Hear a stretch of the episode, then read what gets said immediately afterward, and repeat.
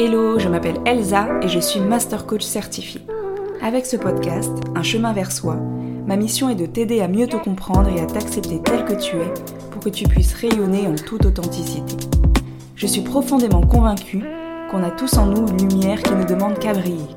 Et mon désir est que tu puisses prendre conscience de ta valeur, découvrir ce chemin qui est le tien et impacter le monde à ta façon.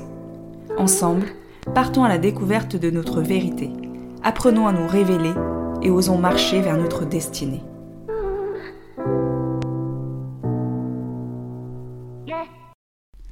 Bonjour à toutes et à tous, puisque je sais qu'il y a certains hommes qui m'écoutent aussi parmi vous. Je suis ravie de vous retrouver sur ce nouvel épisode du podcast Un chemin vers soi. Alors je sais, je n'ai pas été très bavarde en novembre, j'ai eu un mois assez chargé, pas mal d'actualités et je suis notamment en fin de formation de sophrologie. J'ai voulu rajouter euh, cette, euh, cette corde à mon arc pour vous accompagner encore au mieux. Et c'est une méthode, une pratique dont je parlerai dans un prochain épisode probablement, mais qui est très complémentaire finalement euh, au coaching et qui a de belles, de beaux atouts c'est une méthode qui permet de travailler donc l'estime de soi, la confiance en soi, de se réaligner avec qui on est, de se reconnecter à son corps et finalement de, de réhabiter son corps en fait et de créer une harmonie entre ses pensées, son corps et ses émotions. Donc tout un programme, c'est passionnant et du coup, j'ai eu un peu moins de temps pour vous proposer des, des nouveaux épisodes de podcast. Mais je suis de retour. Aujourd'hui, pour cet épisode, j'avais envie de vous parler de la joie. Alors si vous êtes en France, ça ne vous a pas échappé, on a eu des journées euh, assez froides, des journées euh, pluvieuses aussi, ce qui peut impacter fortement le moral. Alors de mon côté, c'est sûr que j'adore quand il fait quand il y a du soleil et que dès qu'il fait gris, qu'il pleut, ça me mine le moral et je sais que je ne suis pas la seule. Et en plus, on est en fin d'année, donc fin d'année dit objectif, bilan, euh, Qu'est-ce qu'on a réalisé en 2023 Est-ce qu'on est OK avec ce qu'on s'était dit Est-ce qu'on a encore procrastiné ou est-ce qu'on est passé à l'action Est-ce que les méthodes, les choses qu'on a mises en place ont fonctionné ou pas Il y a tout un tas de questionnements, de peurs, de craintes, de, honte aussi parfois quand on est loin de ce qu'on avait dit euh, qu'on ferait. Et c'est une période qui n'est pas facile, une période qui n'est pas facile pour, pour tous ces éléments-là. On approche des fêtes, euh, pour certains, c'est génial, pour d'autres, bon, il y a des, choses qui font que c'est un peu plus compliqué aussi. Donc une ambiance euh, qui, qui peut ne pas être propice toujours à la joie, où il peut y avoir voilà, du découragement, de la tristesse. Et j'avais envie de vous faire un épisode pour, pour qu'on puisse ensemble rééliminer un peu votre vie et, et voir toutes les choses positives qu'il y a dans votre vie. Alors la joie, c'est quoi et pourquoi il faudrait finalement renouer avec la joie? La joie, c'est une émotion, elle fait partie des quatre émotions de base, avec la colère, la tristesse et la peur.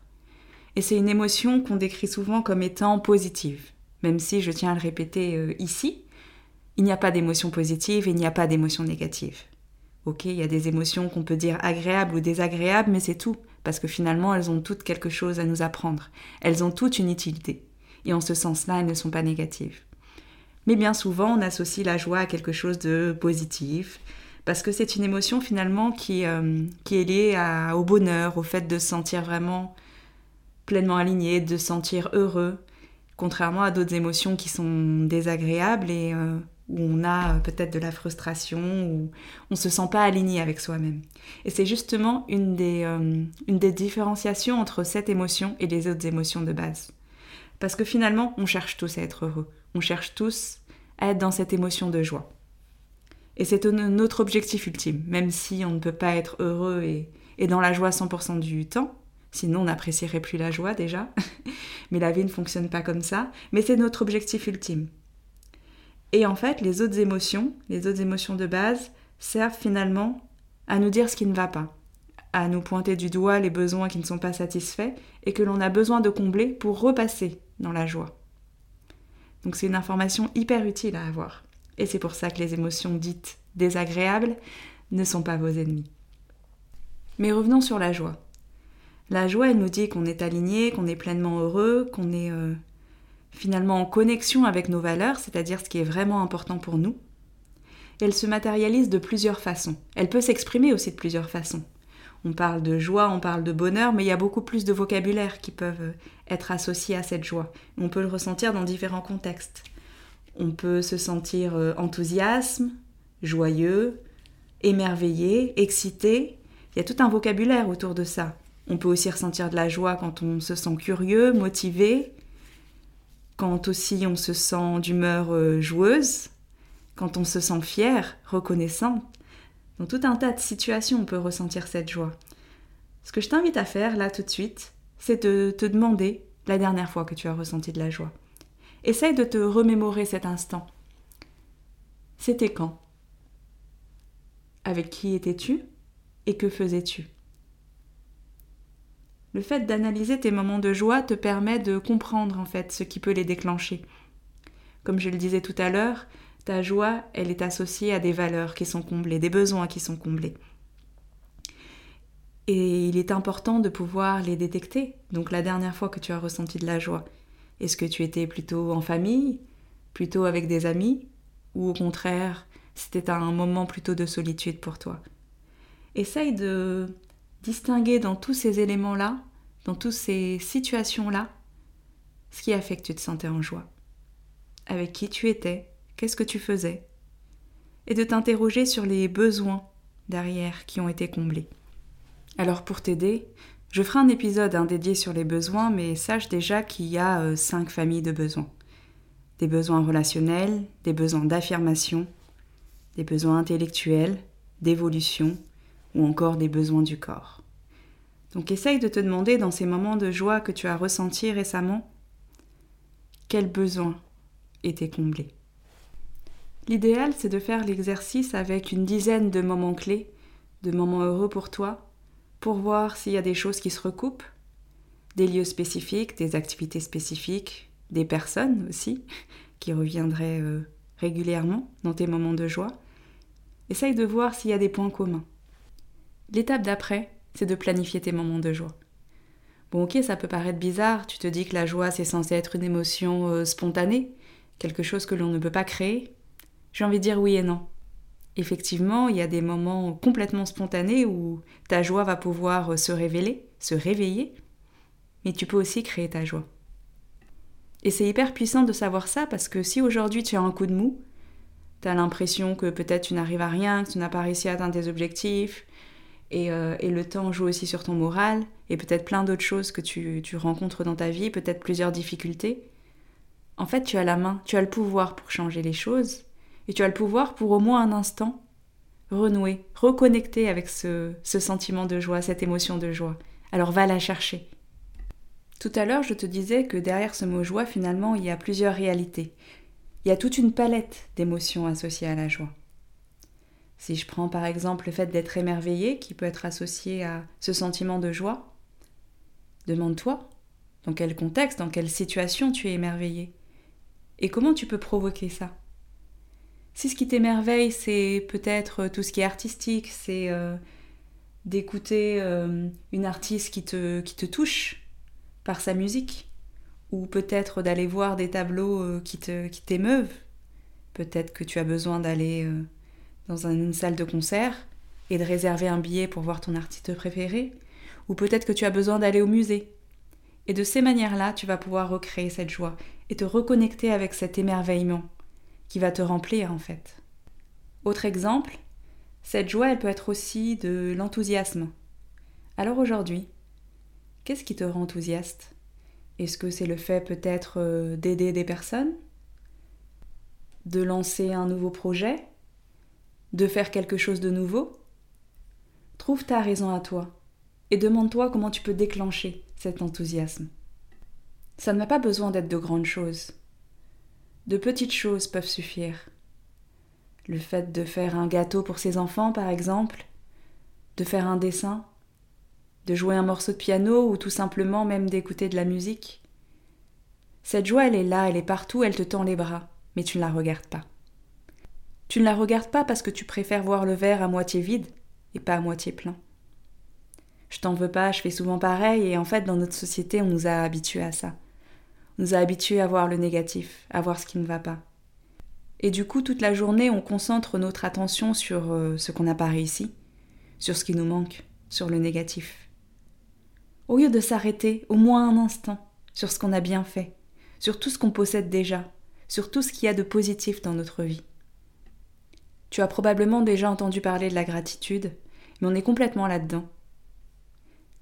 Pourquoi as-tu de la gratitude aujourd'hui Ou pour qui? Qu'est-ce que tu as déjà et que pour rien au monde tu ne voudrais perdre? Toutes ces choses que tu prends pour acquis, comme si c'était normal.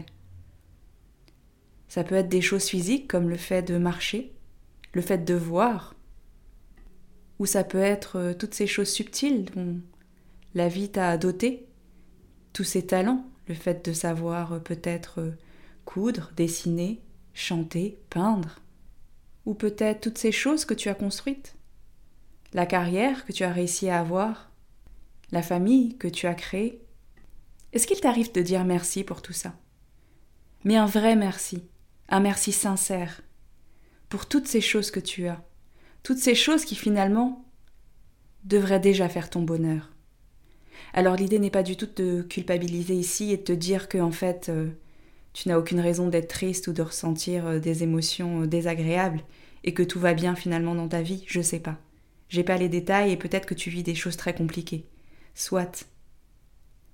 Mais dans ces choses compliquées, je suis sûre qu'il y a au moins une ou deux petites choses positives autour de toi, dans ta vie, que ce soit par rapport à toi, par rapport à ton entourage, là où tu vis, peu importe. Regarde ça. Change de regard, change de lunettes. Et autorise-toi à voir ce qui va bien.